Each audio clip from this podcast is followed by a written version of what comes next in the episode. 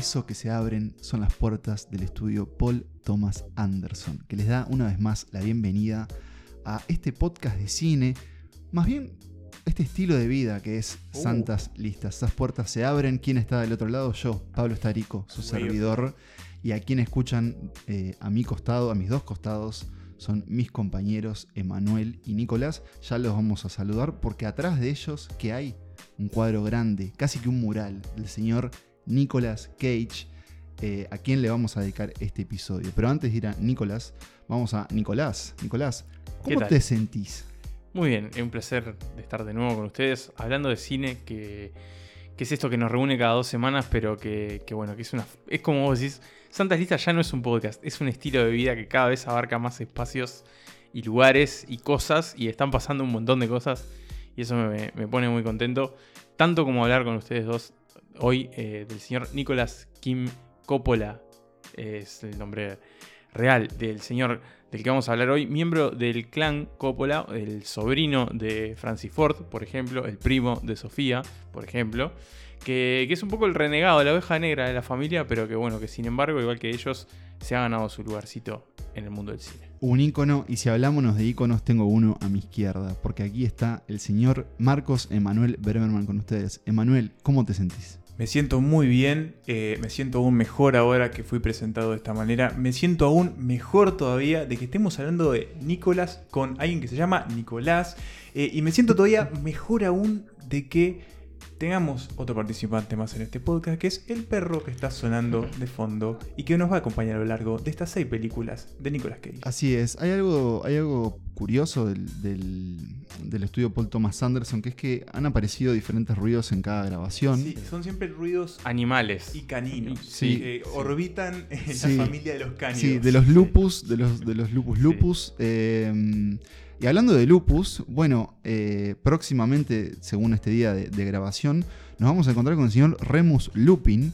Ah, porque... no, hablando de lupus, la enfermedad. No, No, no, no, no, Doctor House. Eh, porque cuando ustedes estén escuchando esto, nosotros y ustedes también vamos a haber atravesado eh, la segunda jornada de la maratón Domingos Mágicos, un encuentro entre la saga de Harry Potter y Santas Listas.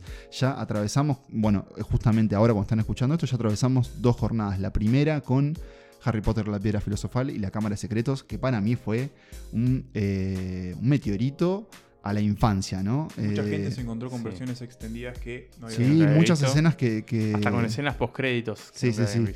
Y ya de paso aprovecho y quiero saludar a uno de nuestros asesores en el desembarco de, Santa Listas Twitch, que es el señor eh, Wally Marcelo Martinotti, también conocido como meme-uy en Twitch, que nos ayudó y que básicamente nos mentoreó y hizo que Nicolás, que también me parece que hay que felicitar, Sí, sí, sí, sí. La y saludar porque él se encargó de la transmisión y la verdad que fue 10 puntos o más bien diría que fue mágica, como los domingos mágicos.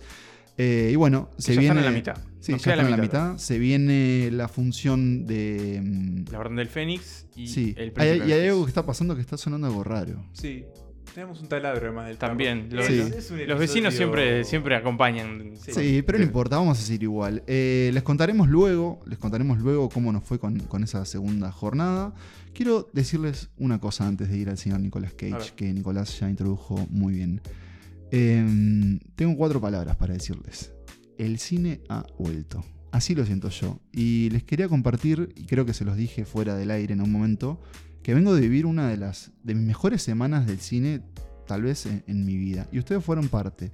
¿Por qué? Porque empezó un lunes con la función de Cinemateca de Stoker, Del señor Andrei Tarkovsky. Tarkovsky, que también fue nuestro reencuentro con el cine, ¿no? Si, si no me En equivoco. conjunto, en conjunto. No, de los tres. De los tres la, vuelta del- de este trío al Veo que a vos no te. No, no- yo me, siempre me- pensando me en- vos. de manera individual. o sea. Eh, fue seguido luego de una función eh, para prensa o algo así eh, de la película uruguaya La teoría de los vidrios rotos. Eh, después también con Nicolás vimos No respires 2 Sí. en otra función de prensa que también fue muy disfrutable para mí. Si quieren saber qué pensamos de esa película, nos pueden leer. Pueden leer la, la reseña que hizo Nicolás en el Observador o la mía que hice en el semanario Búsqueda. Emanuel todavía no la vio, todavía la no, la por veo. eso no, no profesará una opinión, pero después, esa semana, ¿con qué terminamos? Eh, y acá también estuviste de nuevo, Emanuel, con una película del señor Cronenberg. Sí, señor, vimos Scanners en el cine universitario. Increíble la película Scanners. Eh, Nico, te la recomiendo enseguida. Y ya, ya me gustaría decir que el señor Cronenberg cada vez más eh, Pide episodio a gritos. pide un episodio. Tal vez no en esta temporada, porque bueno, estuvimos con su contraparte, el señor David Lynch, pero ¿quién no te dice Sí, sí, que la próxima sí? seguramente. Y ahora sí, ahora sí volvemos eh, a un a un árbol familiar que nos, que nos, nos- Que nos encanta. que nos encanta recorrer, que nos encanta ir, subir, explorar, ver las frutas que nos da, ver las cosas podridas también. Frutas maduras, las frutas podridas.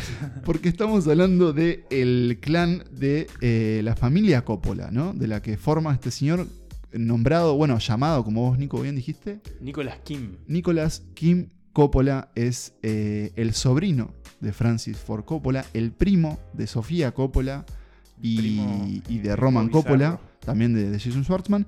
Y si quieren saber un poco más, es hijo de August Floyd Coppola, hermano de Francis, y Joy Vogelsang. No sabemos mucho de los padres de, No, es de- cierto. de Nicolas Cage. Tampoco sabía mucho de los hermanos, Mark Coppola y Christopher Coppola. Pero bueno, yo creo que ya ahí ya tenemos eh, un montón para desmenuzar. Y ahora que estoy viendo acá el, el árbol familiar, qué interesante debe ser la vida de Carmín Coppola e. Italia Penino, los padres de Francis, ¿no? Debe haber, debe haber un, un vínculo. ¿Padre de Francis? De- los padres de Francis, claro. Ah, los no abuelos. este no, no, no, no, Ah. sin duda. Los abuelos de, De de Nicolas. Nicolas Cage. Que gran fanático de los superhéroes, hay que decirlo. De hecho, el Cage, eh, que él adopta como nombre artístico, viene de Luke Cage, el superhéroe de, de Marvel. ¿Apropiación cultural? Ah, Es posible, es discutible.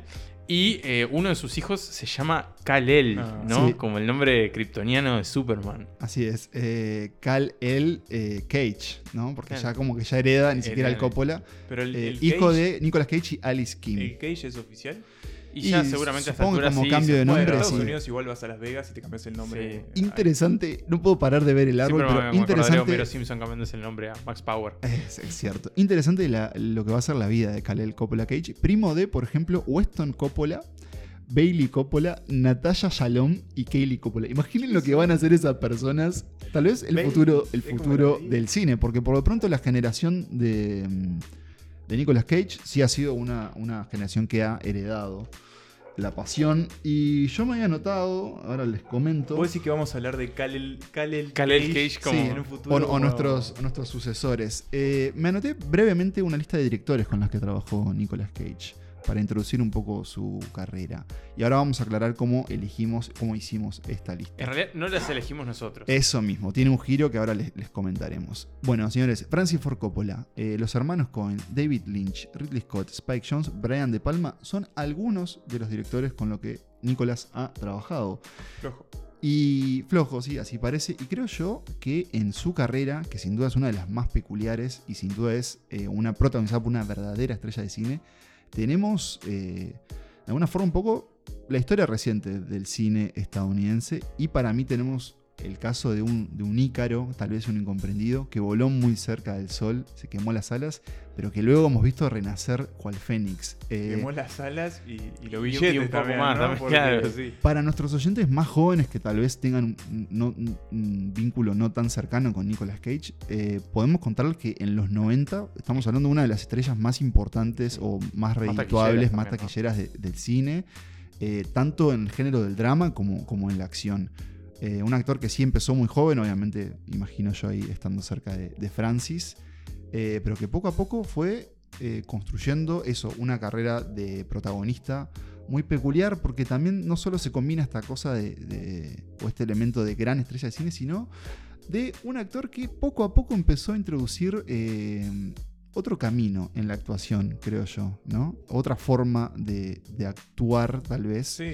Con, con mucha energía y mucha intensidad, ¿no? Sí. Sí. Eh, Expresionista. Vamos a desmenuzarlo en, en la lista. eh, y no sé si a ustedes les pasa, pero cuando hacemos listas de actores, yo al menos como que miro las películas de otra forma, ¿no? Generalmente Mm. cuando atacamos a, a un director, Claro, mira, acá miras más al actor. claro, miramos los temas, lo- los- los cambios en, en el arte, y en el actor estás como, como viendo, aparte sobre todo esa evolución cronológica en el tiempo.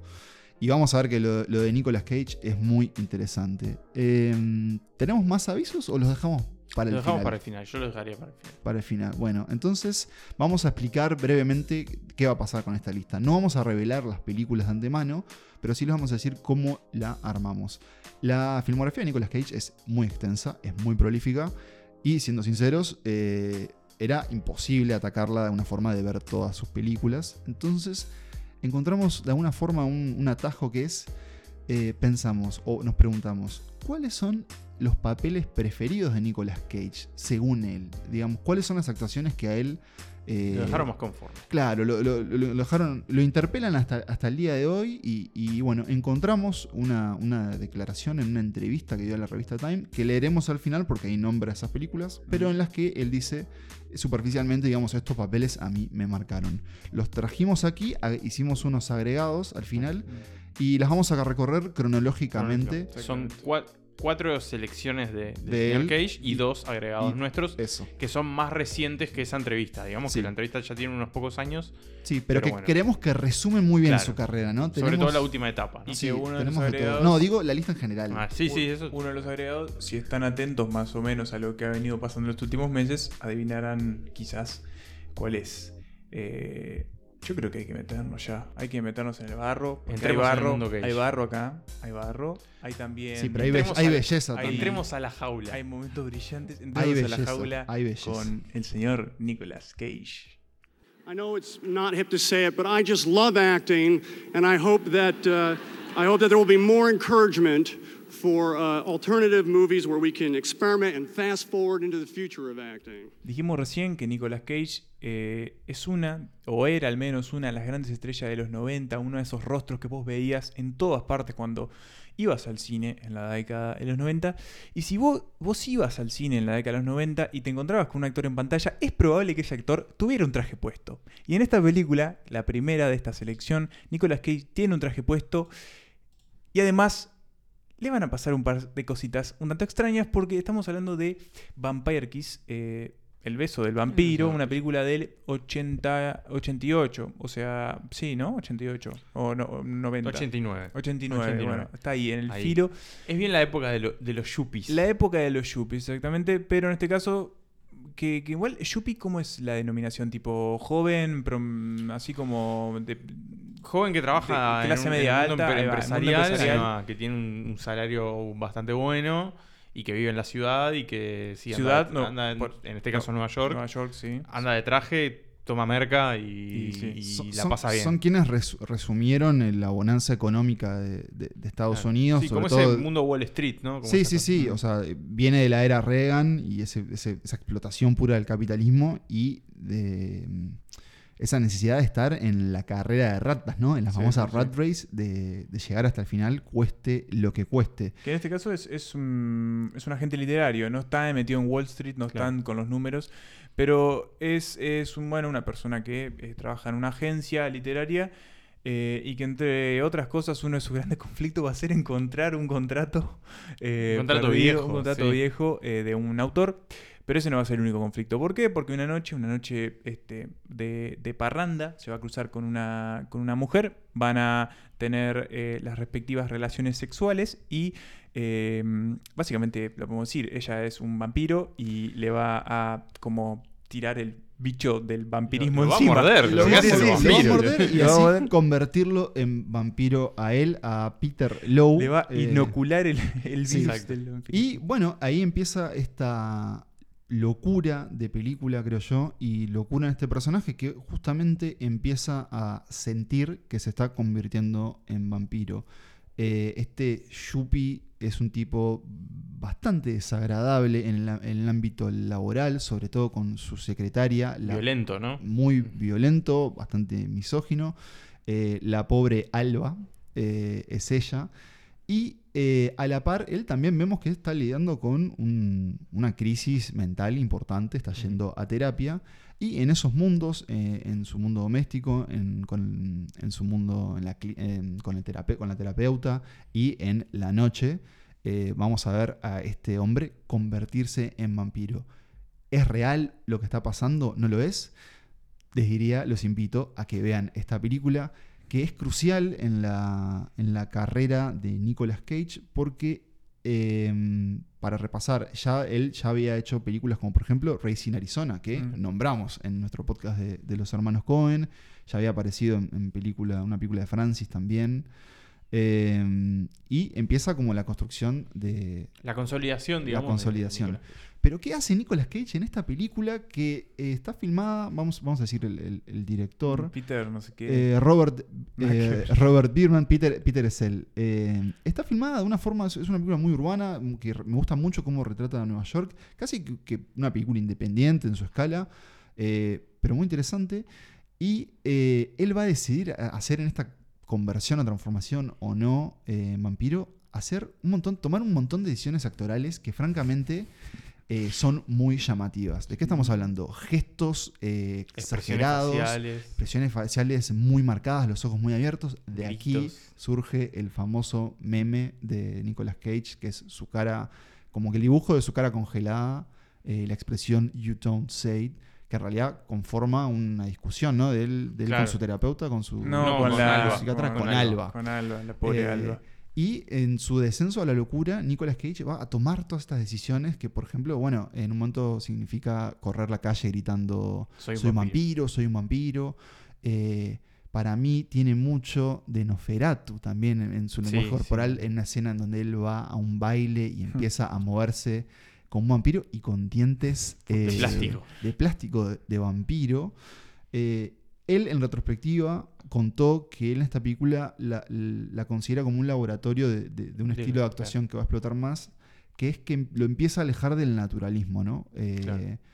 El naturalismo es lo que tal vez nosotros o la mayoría de las personas entienden como, como las buenas actuaciones, ¿no? Esa, esa Sí, idea de... como meterse en el personaje, perderse ahí adentro y, y Sí. ser ese y personaje. sentir ¿no? que es real, que Claro, forma parte de sentir una... un de poco una lo que sale la palabra, ¿no? Naturalismo acá. Esta Sí. cuestión, como decís, él empieza a alejar de eso y obviamente lo que vemos en pantalla es algo que se aleja bastante de la manera en la que se comporta alguien, incluso quizás hasta una persona que no está en sus cabales. Sí, y que, y que lo que la, la academia, digamos, o, o la formación actoral dice que es una buena actuación, ¿no? Porque Exacto. estas cosas de como, bueno, el actor todo lo que haga en escena o en, en pantalla en este caso, tiene que tener un sentido para el personaje que está Sí. creando y todo tiene que verse como, como una actuación que está haciendo ese personaje y no el actor. Mm. Y acá él en realidad está como en, en otro plano, ¿no? Está como, bueno, llevó todo mucho más allá. Es que eh, imaginen que, por ejemplo, bueno, desde Marlon Brando en adelante está esa idea de- del, del actor que se pierde en, en ese papel. De alguna forma eso después se, se deforma, creo, en, en esta idea del método, pero que en realidad viene del, eh, de Stanislavski en el, el sí, principio del 900. Sí, y Utah Hagen, que es como la versión estadounidense. de Ahí está. Eh, ¿Y qué hace en realidad Nicolas Cage? Va por otro lado, va por el lado de él- del expresionismo y de hecho él cuenta que, que- que como uno de sus, de sus referencias era justamente las películas del expresionismo alemán, Claro. ese cine mudo de de los gestos, ¿no? claro, de, de- hablando. Murnau, eh, el gabinete del doctor Caligari, ¿no? esas actuaciones, esos gestos, esos ojos abiertos, eh, lo que, todo lo que puedas expresar con el cuerpo y él de alguna forma empieza a explotarlo acá. Vamos a ver más adelante que los 90 él toma un camino un poco más conservador, pero recuerden este, esta semilla porque después va a explotar y se va a convertir en una cosa... En un árbol maravilloso. En un árbol maravilloso. Eh, a mí me gusta... tiene, tiene, tiene momentos igual, o sea, no sé, hay, Vampire Kiss es una buena Sí, película. a mí me gusta. A mí me, A mí me gustó costó un poco. A mí me gustó mucho, pero ¿sabes por qué? Porque la, vi, vi muy clara esa idea de, de, bueno, de justamente este, este yuppie de que hablamos, este tipo eh, sumergido en esta, en esa, no sé si crisis existencial, pero esa idea de que, bueno, había que ir siempre por más, por más, por más. Y esa La- locura también. ¿no? Claro, la, la idea del vampirismo para mí, esta, esta- vampiro que es completamente sexual y sensual, yo creo que es, es la ciudad, es la noche y es en la que él está metido que viene Sí, su ritmo de vida, ¿no? Claro, y viene a cobrarse, eh, de hecho, su vida justamente con este vampirismo. Mm, me- me- no sé, la, la aprecié mucho, me, me Sí. entretuvo, me parece que está bastante, está muy bien filmada, más de lo que parece, eh, y la recomiendo. Sí, a, a mí me pasó un poco lo, lo- lo contrario en realidad. O sea, sí entiendo toda la, la- la- el camino que toma Nicolas Cage y, y creo que sí, que la, la- la idea como de la ciudad vampirizando también las mentes y lo que estaba pasando en ese momento está como bien. Pero a mí me pasó que mm, no me entretuvo tanto, sino más bien como que me llevó hacia lugares que se acercaban un poco más hacia el tedio. Incluso una película que es un poco corta, ¿no? Tiene una hora Sí, 40, una no mucho sí. más de eso. Em, pero bueno, qué sé yo, son como te pegan las películas, ¿no? A veces este, te, te tiene más, te tiene menos. A mí en este caso, creo que de la lista que tenemos acá, ah, iba a decir que es mi menos favorita, pero hay otra que me hace un poco más de ruido. Pero no es de mis preferidas las que vamos a hablar en este episodio. Bien, Lo resumo por Nicolas. Cage se comió una cucaracha real para Sí, que vos a vengas preguntar, a decir eso iba a sí, ¿se es come la real, cucaracha? Es real, a ese sí, nivel sí, de compromiso. Nico, vos estás un poco más de, de, Yo de más mi cerca orilla. de tu lado, sí. gracias, sí. gracias, porque así no terminamos este, este, esta, esta sección para abajo. Pero. No, bueno, es el arranque, o sea. No, no está bien, se viene, Yo, digo lo que es. A mí Nicolás Cage no me pasó ningún cheque, así Sí. que. se, viene, se viene mucho más, ¿no? Sí, sí, mucho más de, de Nicolas Cage. Lo que vamos a escuchar ahora es una de. ¿Qué les gustaría, por ejemplo? Eh, ¿El grito en la calle o el abecedario? El abecedario, escuchemos el El abecedario. abecedario. Y yo pido otra cosa que no tiene que ver con el audio. Dale. Pido que la imagen de este capítulo sea, sea el- el- el- la imagen, del, la imagen real del meme. Se, se lo pediremos al departamento de gráficos y esperaremos la respuesta. Mientras tanto, eh, una de las mejores escenas de Vampire Kiss. How could somebody misfile something? What could be easier? It's all alphabetical. You just put it in the right file according to alphabetical order. You know, A, B, C, D, E, F, G, Peter. H, I, J, K, L, M, N, O, P, Peter. Q, R, S, T, U, V, W, X, Y, Z. Huh? That's all you have to do. Very good. You know your alphabet. I never misspelled anything! Not once, not one time! I'm sure that you didn't. Pasamos a la segunda década de la carrera de Nicolas Cage. Ya estamos metidos en la década de los 90, en la mitad de la década de los 90. Él venía a hacer películas, por ejemplo, con David Lynch, Wild at Heart, una película de la que hablamos en, en el episodio que hicimos este mismo año sobre, sobre el director. Y, y seguía ahí, como en ese rol ahí de, de actor que trabajaba con estos cineastas de prestigio, en estos dramas barra comedias, ¿no? Como, como más Mm. independientes, Igual- ya metiéndose también en la acción. Y por ejemplo, en el 93 y en el 94 hace 8 películas o 7 películas, o sea, Claro. casi 3, 4 ya por estaba año. en la cresta de la ola, digámosle. Y en 1995 llega un drama que, que, bueno, como dijimos un poco más adelante, él considera como una de sus mejores obras como, como actor. Estamos hablando de Living Las Vegas, película de Mike Figgis, basada en un libro del, del mismo nombre, en el que, bueno, Nicolas Cage, no sé si diría que es el protagonista, es un coprotagonista, pero creo que el foco está puesto más bien en su, en su son- compañera de elenco. No, yo diría que son los dos, son coprotagonistas, son, están por igual, me parece. La película empieza con Nicolas Cage, Claro, eh, si bien la introduce. Pero sí. Sí. esto es la historia de una pareja, una Exacto, dupla. Una pareja. eh, una dupla. Él es un, es un escritor, un guionista, caído en desgracia, que Hollywood ya no quiere saber nada con él, ¿Por qué? Porque está todo tomado, está, es, un, es un alcohólico. Claro, no solo está todo tomado, sino que se toma Se toma todo, exacto. Eh, la película inicia con él haciendo un surtido de supermercado que es solo, Solo alcohol. alcohol. Y que está con ganas de morirse, ¿verdad? Entonces decide hacerlo en sus propios términos, pide un poco de dinero y se va a vivir a Las Vegas, donde Co- bueno, cobra la renuncia. cobra su renuncia, El jefe- su despido. Yo. Su despido, sí, yo pensé que era Ed Harris, pero, Pero Era no, es muy parecido a ¿no? Harry, sí. Aparte incluso le dije a Mighty, mira Ed Harris. Ah, no, no, No, es no Ed. Claro, Harris. aparte sí, los cálculos, si no. Era estaba- como, era joven era como en el Ed época. Harris de, de Truman Show. De ahí cobra el despido. Se va a Las Vegas, Se va a Las Vegas y a morirse be- ahogado en el alcohol. Como él dice, ahí va, hasta eh, tomar hasta morir. morir. ¿Y a quién conoce? Y ahí va a conocer a, a una, a una prostituta, a Cera, que, que bueno, que, que se encariña con él, digamos, y él se encariña con ella y generan una especie de vínculo bastante particular. Se enamoran. Se enamoran Eh, eh, con él, bueno, queriendo morir y ella tratando de, de, bueno, también de, de sobrellevar esa vida que, que a veces se, se vuelve violenta y, y peligrosa. Y ahí, bueno, se genera este romance y, y sobre eso es la película. Es una película en la que no hay, no hay mucho más que eso. ella es Elizabeth Shue. La Exacto. recordarán obviamente por Volver al Futuro. Imagino. Dos y ¿no? tres. Dos y tres, sí, sí, sí. Eh, no hay nada más que eso, dice Nicolás. Y eh, en parte creo que tiene razón. Y de hecho, cuando en el inicio de la película, que tiene un recurso que a mí me gusta mucho, que es decirte el título o, o los créditos. Me acordaba de vos después. cuando- Eh, yo le, le digo a Maite, esto no va a terminar bien. No hay forma que esta película termine bien porque es muy comprometida con su propuesta, que es, es eso, es eh, el final de, de un alma en pena que se encuentra, de alguna forma que encuentra un, un poco de luz en ese final, junto a otra alma en pena por diferentes motivos. Eh, es una película dura Mm, sí, bajón. que tengo, yo tengo, tuve una respuesta muy extraña que es que me, me- sí me, me- me resultó, eh, no me resultó muy atractiva de ver, más allá de la, de la actuación, o sea, muchas pasó- de las decisiones como estéticas de la película, desde, se me hizo como pesada también. desde como- su edición y, y musicalización, fueron difíciles, pero sí me vi muy atrapado por, por estos dos protagonistas, por Elizabeth Shue y Nicolas Cage, por estas dos personas que, o sobre todo él, que, que, bueno, se ha, se ha rendido Mm. Y que eh, es una actuación muy compleja en el sentido de que está, está borracho toda la película. Y cuando no está borracho está con una pura abstinencia con los temblequeos por, por, por el alcohol. Y que, bueno, Nicolas Cage sí tomó durante la película. eh, eso no sé si generó algunos problemas, pero fue como parte de su inspiración. El hecho contó que vio muchas actuaciones eh, de actores haciendo de, de alcohólicos y se inspiró una, de, de una con Albert Finney.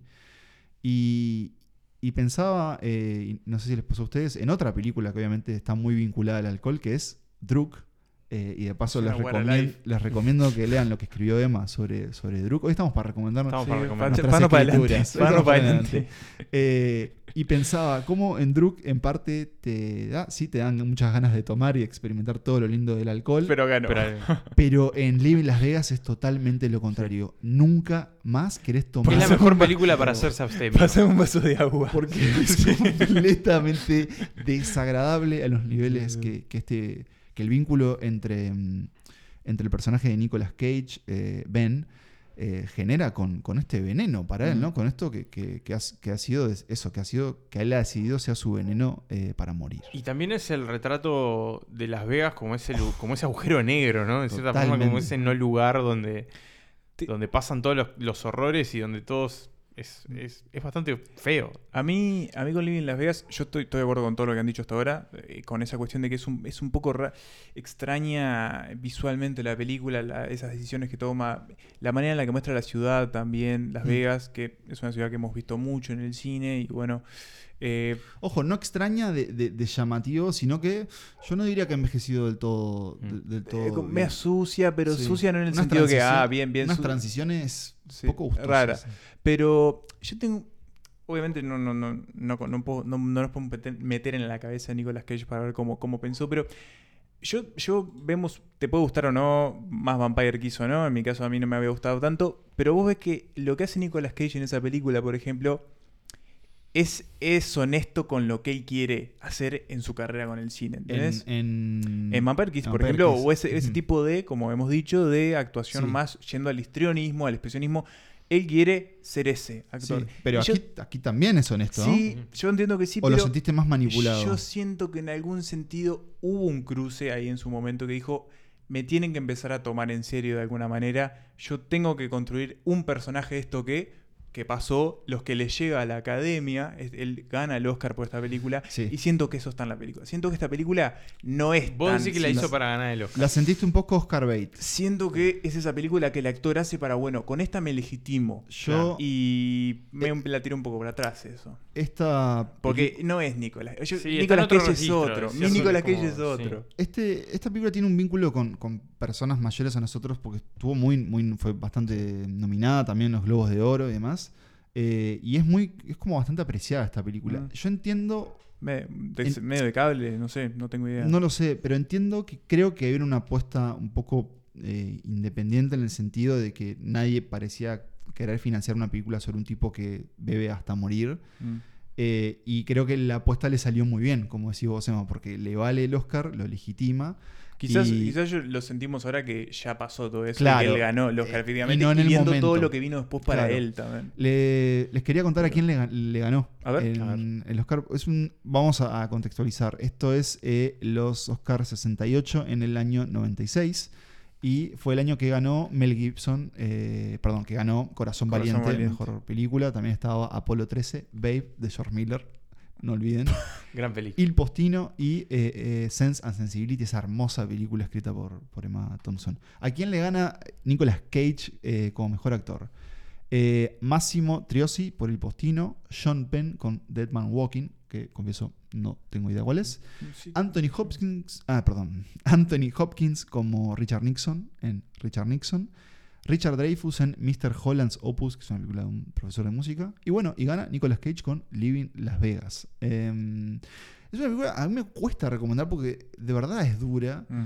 Pero, Sí, no, este, che, mirate, hoy sábado, mirate la Claro. Levanta el sábado. pero sí hay algo, hay, algo- hay algo muy llamativo en, en- en las escenas de ellos dos, sobre todo. Tal vez Mm. no tanto cuando están separados. Creo que el vínculo de ellos es. Sí, es- No, muy y también cómo- es cómo muy duro el, el- perdón, el, el retrato de la vida de la prostituta, Sí. porque le suceden cosas. Sí. eh, Bueno, hay otra cosa. A mí me parece un poco raro cómo se resuelve el tema del, del- de su proxeneta, por ejemplo, ¿no? Que hago Sí. medio que, bueno, se resuelve ahorita, chao, nos medio- vemos. Es raro, es como medio rápido para después concentrarse en ellos. es como que, bueno, hay que sacarse todo encima. Porque hay una línea sobre la como de la mafia rusa que después, Que después queda ahí no, en no- nada. no llega a trabajarse. Que vos decís, bueno, va a ir por acá. No. Este, pero no, sí, hay una- un buen desarrollo ahí. Y es- me parece interesante como también cómo se desarrolla la, eh, la tensión sexual, digamos, entre ellos, porque, bueno, hay algo que a ellos les impide como básicamente este, estar juntos y ta, eh, cómo se va desarrollando eso en torno a sus personalidades está, está interesante. Pero sí, es, es, es difícil de, de agarrar la película, ¿no? Vimos entonces a un Nicolas Cage eh, experimental. eh, vimos al Nicolas Cage eh, más, más serio, más legitimado. Veamos qué pasa ahora eh, cuando lleguemos a 1997. eh, pero antes de ir ahí, vamos a escuchar un poco de Living Las Vegas. So why are you a drunk? Why am I drunk? Why? Is that really what you want to ask me? Yes. Well, then this is our first date. Or our last. Until now, I wasn't sure it was either. First. It's our first. I, I just want to know. Why are you killing yourself? Interesting choice of words. I don't remember. I just know that I want to.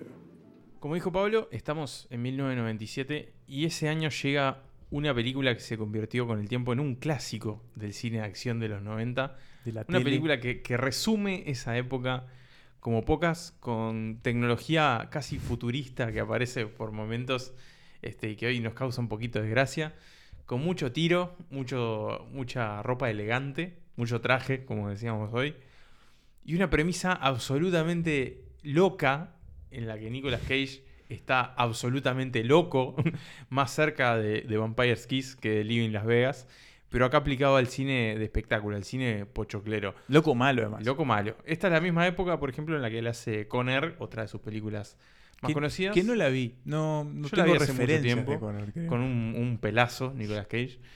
Y acá estamos hablando de Face Off, de Cara contra Cara, Cara la película de John Woo, ese ícono del cine de acción oriental que también trabajó en Hollywood y que acá tiene probablemente una de sus películas más conocidas en Occidente. Esta película en la que Nicolas Cage interpreta a un criminal, un terrorista eh, que, que cambia de cara con, Y que con- tiene, con John Travolta. y que tiene- Castor Troy. eso, uno de los Troy. mejores nombres de Claro. terroristas de y la su hermano es eh, Pollux Troy, ¿verdad? Castor Porque Troy Castor- versus John Archer. Exactamente, Es el personaje nombres. de John Travolta. Señores, qué locura, Qué locura, porque eh, cuando pensás que una película no puede exagerar más, ahí está Face Off para mostrar que todo es, eh, básicamente la gráfica de esta película solo sube en locura. Eh, la premisa es increíble. Increíble. Sí. Nicolas Cage actuando de John Travolta atrapado en el cuerpo de Nicolas Cage y John Travolta actuando de Nicolas Cage atrapado en el cuerpo de Nicolas Cage. ¿Entendieron? ¿No? No importa, porque esta película no le importa que entiendes. Lo que te pide esta película es que te entregues. Claro. Que te Que entregues te dejes llevar. desde el inicio de uno de los mejores arranques del cine de acción cuando el señor Castor Troy decide eh, matar. Mm, sí. a, al hijo, a la hija, al hijo, Al hijo, Al al hijo, hijo. en realidad al lo quiere de- como matar a él. de él. y Claro. bueno, eh, en un parque de diversiones, en una calecita con un, bueno, con un, Un rifle. rifle de francotirador. Y con un bigote ahí. Y, con un y, de- y- y todo esto filmado de una forma muy, muy noventera. Eh, y nosotros siempre o solemos hablar de qué envejece bien y qué no.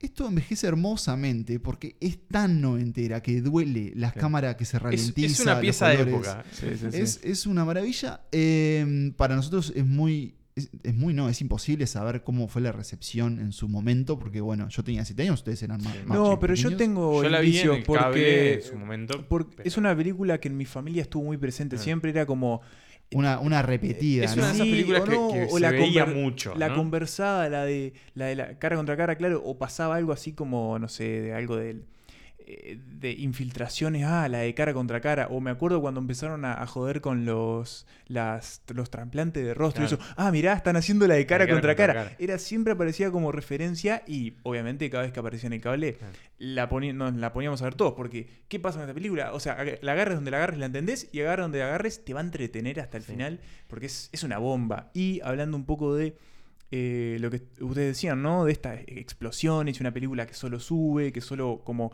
como va ganando ambición en lo que quiere contar.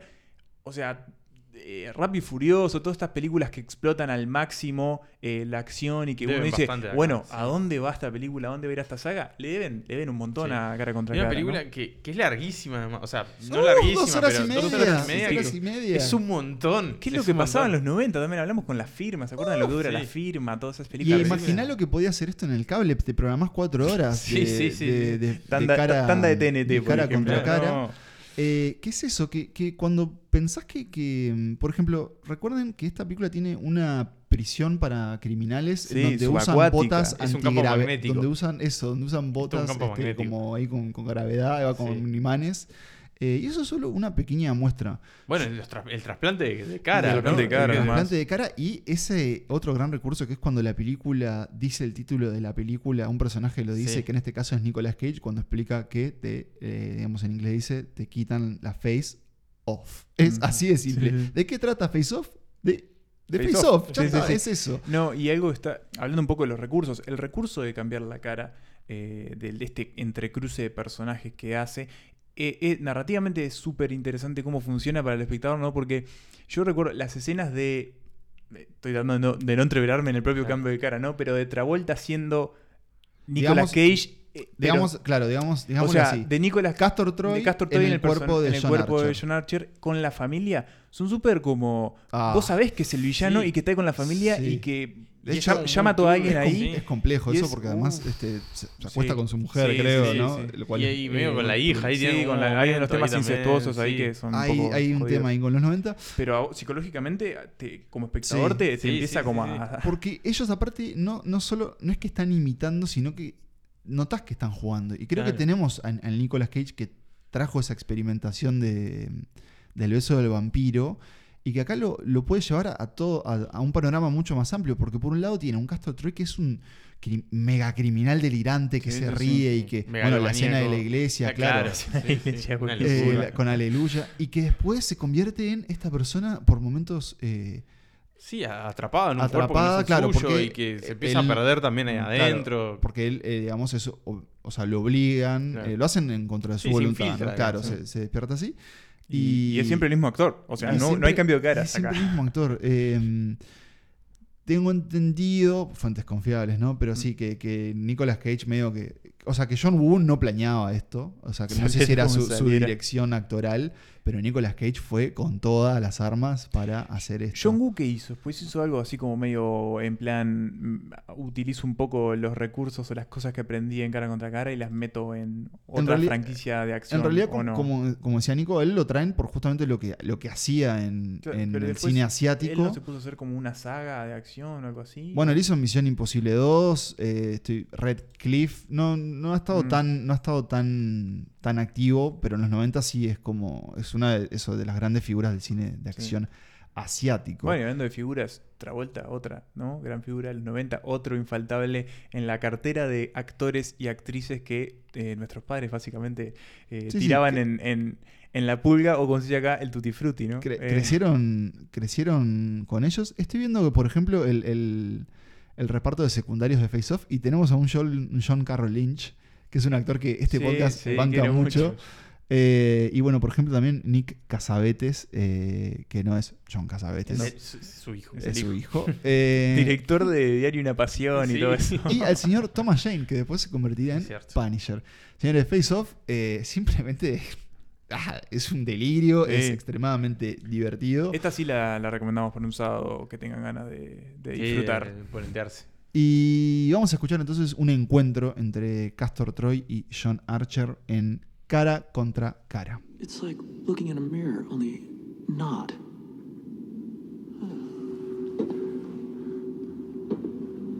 Troy? Now that is between us, okay? But you were. In a coma? Nothing like having your face cut off to disturb your sleep. Read the newspaper lately?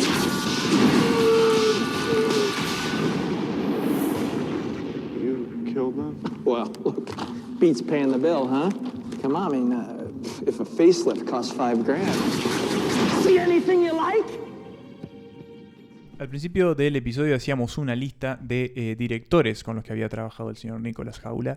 eh, y no mencionamos al director de esta película, que también es uno de los grandes directores de eh, nuestra era, y es el alemán Werner Herzog. ¿Por qué? Eh, porque estamos hablando de Bad Lieutenant, Port of Call, New Orleans, eh, algo así como mal, eh, mal, Mal, mal ten- teniente. mal teniente sí, y- puerto, ah, puerto de, de- sí, sí, como Brigada de Nueva Orleans. base, puerto, digamos, ¿no? Podemos buscar cómo se tradujo, Sí, no te preocupes. Una película en la que, bueno, tenemos a un, a, a un, un Nick eh, en, este, en las postrimerías del huracán Katrina, Nueva Orleans. Eh, Te voy a comentar sí. porque son muy interesantes. Hay varias traducciones Varias en traducciones, español. Eh, Colombia, México y Perú, enemigo eterno. otra, otra, otra dirección. Eh, en Chile fue un policía corrupto. ¿Eh? Ajá, muy sí. claro también. En España fue teniente corrupto. Teniente corrupto. Y en Argentina y probablemente Sí, también en también. Uruguay, un maldito policía en Nueva Me Orleans. encanta el mejor. Esa el es mejor. la película. Un un maldito policía, policía en Nueva Orleans. Orleans. Y no miente ese título. Y no miente, porque él es un maldito policía en una Nueva Orleans que acaba de ser arrasada por, Por el huracán Katrina. Katrina. Me encanta ya de pique el arranque. Después todo hecho pedazos, todo hecho mierda, las cosas inundadas. Eh, y él está ahí. Es un, cri- un- un criminal, iba a decir, bueno, Bueno, border, border. sí. Es, un, es un policía, un teniente de la policía de Nueva Orleans que es, es bastante corrupto. Digamos que eh, le gusta jugar al borde de la ley, pero aún así tiene, trata de cumplir con su laburo y bueno, de vez en Claro. cuando investiga alguna cosita. Su trabajo eh, con métodos poco ortodoxos, digamos. Sí, y, y- tiene un consumo bastante intenso de estupefacientes que este, básicamente no lo dejan pensar bien. ¿Podemos enmarcar la película en la carrera de Nicolas Cage antes de, de, Sí. de Sí. seccionarla? Acá Do- pegamos un salto hacia adelante. Eso, 2009. una eso mismo. Lo 2009. dejamos en. Tengo aquí su filmografía frente a mí. Lo dejamos en, en el 97 con Face Off. ¿Qué viene después? Sigue creciendo, ¿no? Filma con Scorsese, eh, hace 8 milímetros, Bringing Out the Dead, Snake Eyes con Brian De Palma. Hace. Después, en los 2000. La empieza- leyenda del tesoro perdido, señores y señores. Bueno, después, claro, empieza dos caminos, ¿no? Por un lado, eh, hay que comentar que así como él es un actor muy prolífico, eh, muy exitoso también, es un actor que maneja muy mal su dinero y que tiene gustos muy excéntricos, Mm. incluyen memorabilia de, de superhéroes. Él sí. de hecho fue dueño del primer número de Superman. Sí. Y se compró un esqueleto de dinosaurio Se completo. compró un esqueleto Algo de así como un- dinosaurio. un Johnny Depp sin la violencia doméstica. digamos. Eso, eso mismo. Y además que eh, la- le gusta comprar castillos y Sí, casi sí. todos sus problemas financieros han sido por tema, por ejemplo, de impuestos. Ha tenido problemas con esa agencia. La IRS. La IRS, gracias. La cuestión es que se fundió. Se fundió. Se Y empezó a agarrar lo primero que le tiraran con tal de hacer un y em- manguito. Claro, y O empieza, sea, todo. Y empieza a hacer, eh, por un lado sigue haciendo éxitos, no sé si éxitos, pero películas comerciales, eh, por ejemplo, Ghost Rider. Y después empieza a hacer cosas como Next, eh, 60 segundos o menos. la película World Trade Center. El aprendiz de brujo. El aprendiz de El aprendiz de brujos. Mucha bueno, cosa de Disney. World Trade. Center de eh, Oliver Stone. Sí, Tesoro Nacional, que es muy Sí, eh, querida. La leyenda del sí, tesoro perdido. eso. Dos Eh, hace dos, que es una película que en realidad creo que le pasa algo como a la momia, que fue como, ah, esta película es cualquier cosa cuando la ves, no obviamente por los niños, pero con el tiempo eh, es apreciada. En nuestras generaciones, Es al menos la- apreciada, sí, sí, creo que muy sí. apreciada. La Entonces, en, en realidad, del 2000 al 2009 empieza a flaquear de alguna forma el respeto por Nicolas Cage. Y sin Y se va embargo, convirtiendo en meme, además. claro, por ejemplo, en 2009, que es el año que, que se estrena Un maldito un policía, maldito policía en él hace eh, la voz para un personaje en G-Force, que es una película sobre Ah, los hamsters. quiz, los sobre- quiz espías. sí, sí, sí. Eh, bueno, después está Knowing, que creo que es una que él puede ver el La vi en el sí, cine. claro. Tiene un final. es- ti- esa película, esa película Que la Tierra se es un final increíble. Porque Bien. el tipo. Para, hay que hacer un paréntesis Para una es cosita más, importante. una Es importante más. esa Y, película. y hace la voz de Astro Boy también, Ahí va, eh, la bien. película animada. Knowing, el tipo ve en números random que le aparecen fechas de catástrofes. Y en un Ah. momento empiezan a pasar esas catástrofes. Claro. Y hay un momento en que el tipo ve una fecha donde se va a terminar el mundo. ¿Y qué pasa? El mundo se termina. Explotan 8000 pedazos en una tremenda escena.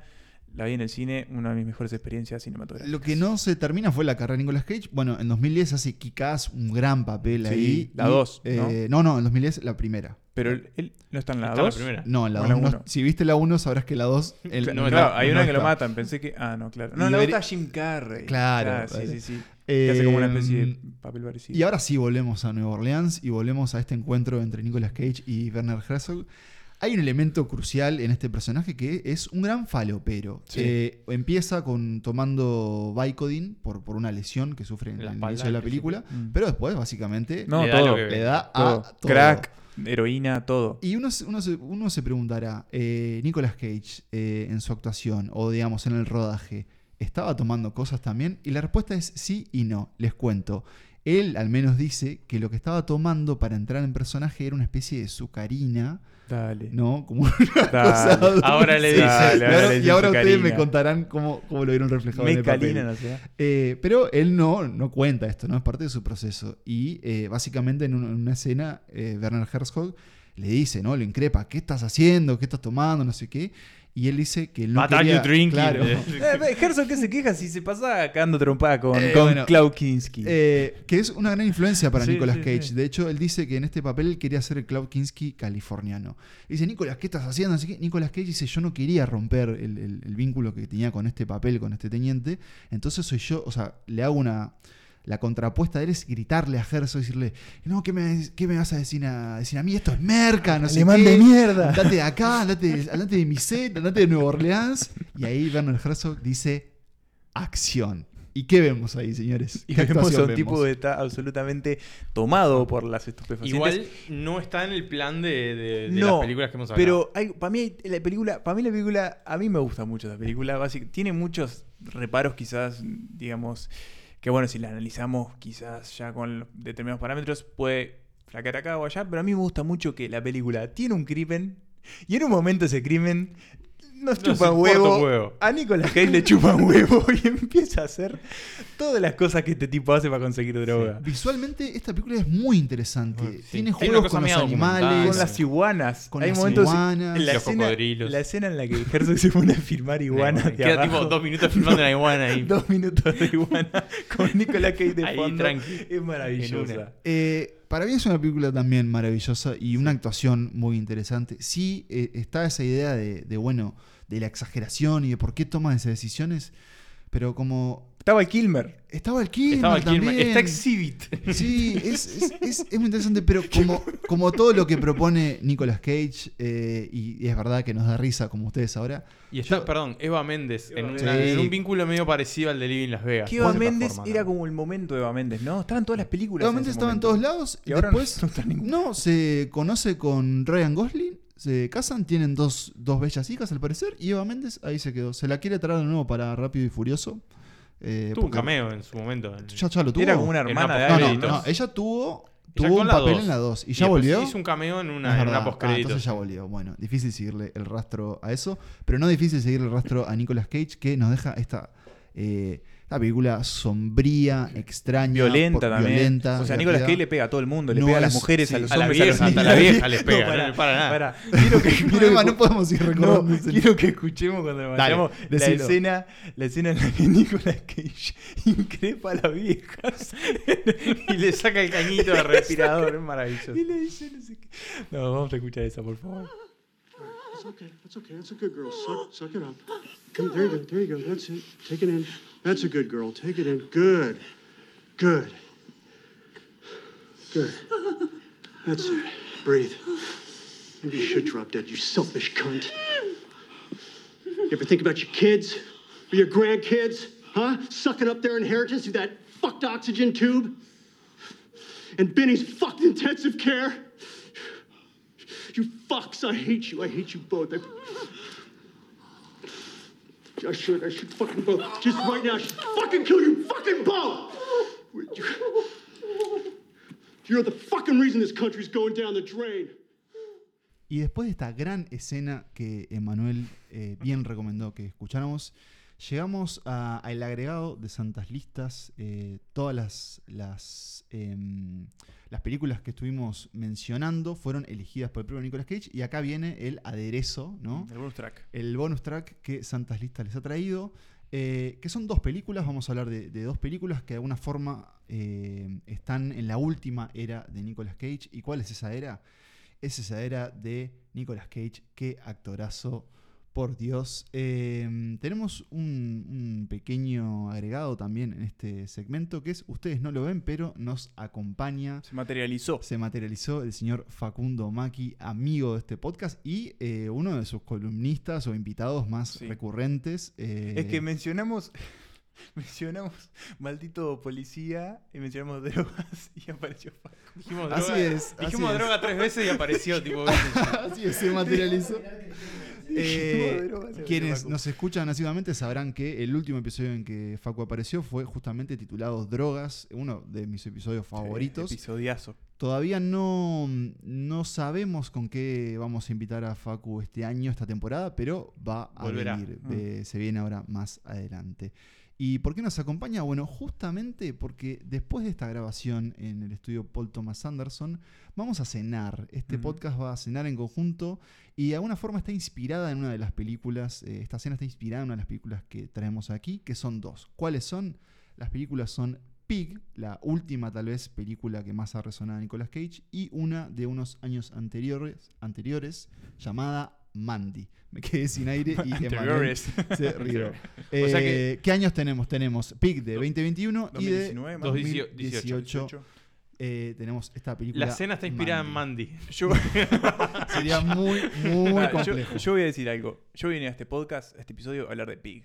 Hablar Lo de demás Pig. fue todo el. Una de las mejores películas del año. Bueno, entonces antes de ir a Pig, hablemos un poco de Mandy. ¿Y por qué, Una de las mejores películas de 2018. ¿por qué están emparejadas? Porque para mí al menos, y creo que ustedes también lo pensaron así, eh, son dos películas sobre el duelo y sobre la pérdida, pero que lo enfrentan de forma muy diferente. La de 2018, Mandy, del señor Panos Cosmatos, ¿qué propone? Bueno, eh, propone qué pasaría si el heavy metal eh, se reencarnara en Nicolas Cage cincuentón, tomara sustancias alucinógenas, alucinógenas Alucinógeno. Y le mataron a la eh, esposa. le mataran a su esposa y, Y, él tuviera una motosierra y él tuviera una motosierra. ¿Para qué? Para cobrarse venganza en esta película de terror psicodélico. Llamémosle eh, género delirio salvaje. delirio, que es, sí. que Brote es- psicótico con delirio místico. Sí, y que ese es es el género. simplemente hermosa de ver y presenciar. Yo soy muy afortunado porque la vi en el cine eh, te envidio mucho. en un festival en Italia, en Torino. ¿Quién pudiera decir eso? En una de esas funciones que a veces hacen los festivales y los cines que son funciones de medianoche. Uh, ¿Qué quiere decir la función de medianoche? Que es cuando el estaban los público- demonios de Mandy también el sentados público ahí. más, más cinéfilo se, se propone justamente a la medianoche ver una película que le vuele el bonete, y este es el caso de Mandy, que, mm, que bueno, que ustedes también Sí. vieron hace unos años, ¿no? Sí, sí, sí. Emma Sí, es, es una experiencia brutal. Desde Eh. el punto de vista visual, porque es increíble esto- los tonos, estos rosados rojos que permanentemente utiliza este, Cosmatos para darle vida a este, a este mundo que, claro, es el nuestro, pero no es el nuestro porque está como lleno de entes sobrenaturales Mm. y, y cosas y rituales que aparecen. Y, de hecho, Eh, bueno, la, la- la- la esposa de Nicolas Cage en, en La esta película Andrea Ris- Riseborough, Andrea que Riseborough, me encanta. eh, muere porque muere eh, parte de un ritual medio satánico de una banda Mm. de motoqueros, de motoqueros. eh, él es un, Nicolas Cage es un, es un leñador, ¿no? Mm, de alguna sí, sí. forma, bueno, está retirado. eh, Red, Red Miller es su nombre. Bueno, los dos personajes, ¿no? Tanto son como estos hombres retirados que viven en, en Y lo es, y es- salvaje. es ¿no? una historia de amor que se ve corrompida por este, este, Sí. este terror que viene de los bosques y, y que bueno, que lo va a sumergir a Red en, en esa búsqueda de sangre. Una película que es muy gore por momentos, pero, pero no explotativa. Es, siempre Sí. está bajo esa. Como ese, es muy etérea, ¿no? Sí, como muy la fotografía también, se ve como un grano medio mágico. Y que tiene algún, algún chistecito colado ahí este, en medio de tanta, de tanta salvajada. Hay una, hay una escena en donde, en donde el personaje de Nicolas Cage mira a la cámara cuando está en el auto, Sí. de alguna forma está mirando ella, que es. Icónica. Es icónica y esta El duelo, es- el duelo de motosierras, cuando Sí. el otro saca la motosierra la mide dos metros fondo, más. eh. eh, la increíble. música del finado Johan Johansson, Sí. también otro, otro amigo de la casa. Eh, y bueno, Mandy probablemente vuelvan a un, a un ciclo de santas listas de terror. Por lo pronto, nos gustaría no entrar mucho más en detalle, No. simplemente que la vean. Escuchemos breve, breve, breve- brevemente un poquito de ella y volvemos ahora sí con, con Pig, eh, esta película que Manuel ha pronunciado como una de las mejores del año.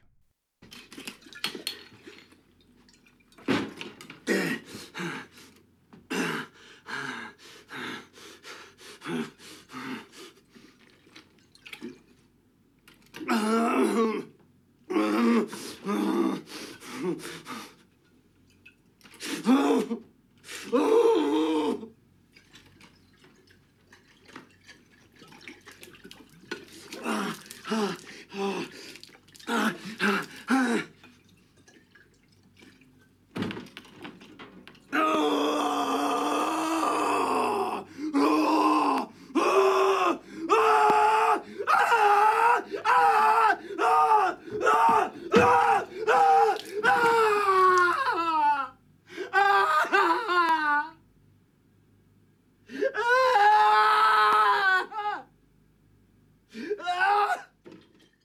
sí, vamos con la película final de esta lista, esta película, este estreno de 2021, Pig, Chancho. Chancho, chancha. Eh, una película que en principio proponía, al menos en su promoción, en su avance trailer, la historia de, de un señor, de nuevo un ermitaño que vive en el bosque, un Nicolas Cage barbudo, de Peludo. canas, peludo, eh, y que ¿qué hace? Eh, caza hongos, trufas. Sí, busca, Busca- busca, busca trufas. trufas, bueno, sí, caza en el sentido de... de, mm, Recolecta. recolecta Y vende. ju- junto a su chancho, ¿no? Que eh, puede olfatear estos, este alimento tan preciado y él lo vende hacia, bueno, un, eh, digamos, Un proveedor. se lo vende a un proveedor de trufas. Porque claro, el, el mercado de las trufas, sobre todo las trufas que él encuentra, es como hay mucho dinero en juego, es un, como una... Un producto de lujo. Sí, de Claro, lujo. porque esto es el mundo de la alta cocina. Mm. Eh, el mundo de la alta cocina, sobre todo de Portland, Mm. Or- oeste de eh, de. Oregon, ¿no? Exacto. Eh, una ciudad que ha sido muy vinculada con, de alguna forma, eh,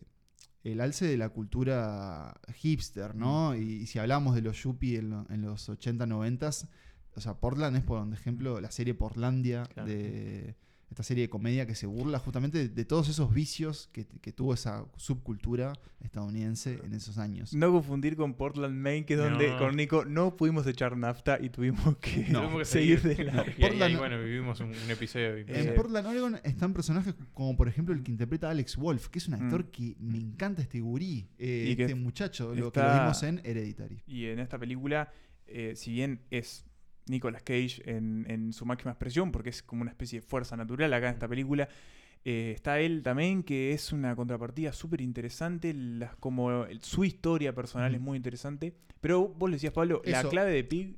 ¿Qué proponía? Propo- bueno, se secuestran al chancho y al parecer lo que eh, esta película aventuraba era de nuevo una, una venganza, un John Wick, búsqueda, digamos, eso, ¿no? un John, John, Wick, Wick. y sobre todo eso, venían, veníamos de Mandy. O sea, Mandy era la película que nos había Eso. dejado así como más... Tenés razón, mucha gente las vinculó. Y sin embargo, claro. no es el caso, No. porque Pig es un precioso drama de nuevo sobre la pérdida. ¿La pérdida de un chancho? Sí. Pero la pérdida de algo más también Sí. en este personaje. Igual no sé si lo del duelo está, o sea, está obviamente, Es- pero no sé si es tan central. Creo que es más bien también como una Ah, cosa yo de, creo que sí. Yo creo que de es- la identidad propia y como la, la búsqueda de, de- de ser uno mismo también.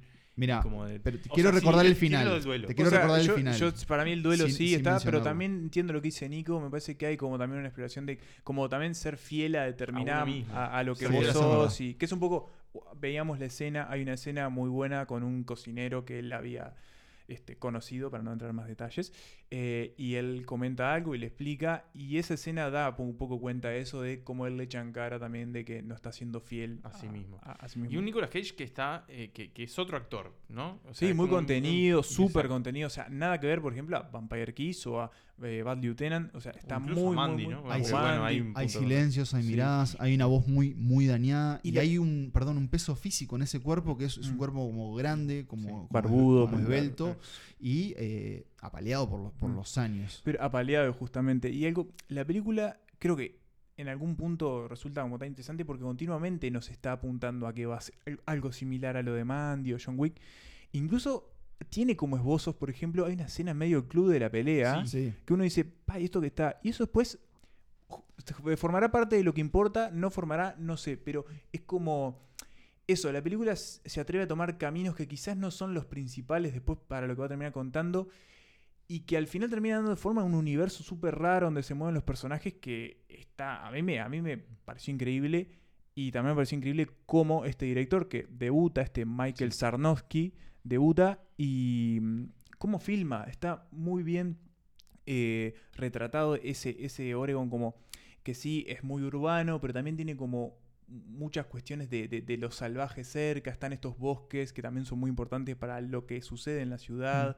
También este como ecosistema de gastro- gastronómico que hay. Este mundo de alta cocina también, que es como muy tecnológico, parece, Mm. Sí. es muy frío, muy, muy- Muy mucho frío, eh. vidrio, y que se contrapone con la vida que lleva el, el- el personaje de, de Nicolas Cage, que me gustaría, me gustaría decir su nombre. Vamos a buscarlo me brevemente. Rob. Rob. Es Robin. Rob.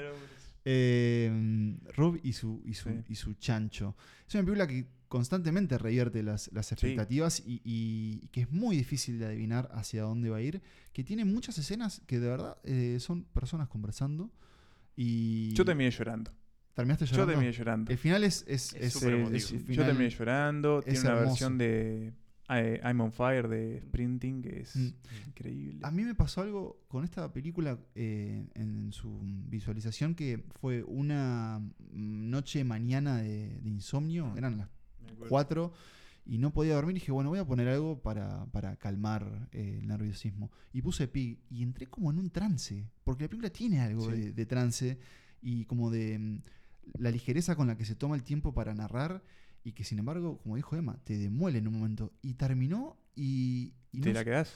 te la quedás y no sabes exactamente qué es lo que viste y qué va a pasar y al- Mm. de repente volvés a ella con los días y bueno, con los días pasaron y aquí está esta, esta idea que, que Manuel se preguntó y se respondió. ¿Una de las mejores películas del año? Ah, yo, para mí sí. Yo, creo que yo sí. para Sí, mí, yo para mí va a volver, año, pero yo para mí sí. va a volver a aparecer y un poco también el, el episodio responde a ella, ¿no? Me acuerdo que empezamos a ver Pig y fue como, bueno, tenemos ganas de hablar de sí. película. Eh, así que nada, la tienen ahí, están los mares que ustedes frecuentan, tanto como nosotros. Eh, lo único que tienen que hacer es conseguir un buen, este, un buen torrent y la tienen ahí en sus casas. Eh, Pig, una hermosa película. You like cooking it? Absolutely. Derek, what was it you always used to talk about opening? Wasn't it a pub? Ev- ev- Everyone loves it here. It's, this is a huge success. Why didn't you open your pub? I, I, I, I don't know that I, I really wanted. Uh, I mean, it was just, that was such a long time ago. When I fired you, I asked you what you wanted to do. You said you have a few rooms upstairs. A real English pub. Did, did I, say, I say that? Yes. Nobody wants pubs around here. It's, a, it's, a, it's a, just a terrible investment. What was going to be your signature dish? Liver scotch eggs with a honey curry mustard.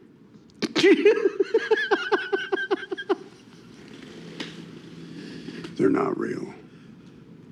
You get that, right? None of it is real. The critics aren't real. The customers aren't real. Because this isn't real. You aren't real.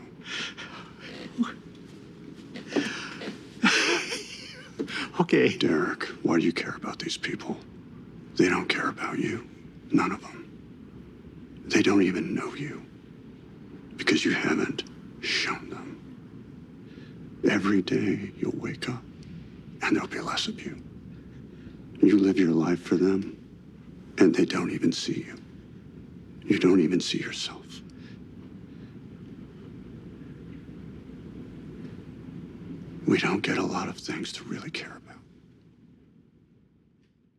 Y así llegamos a, este recorrido por, por la filmografía de Nicolas Cage. Les habíamos dicho eh, que habíamos armado esta lista en base a sus palabras. Eh, podemos capaz que decirlas brevemente.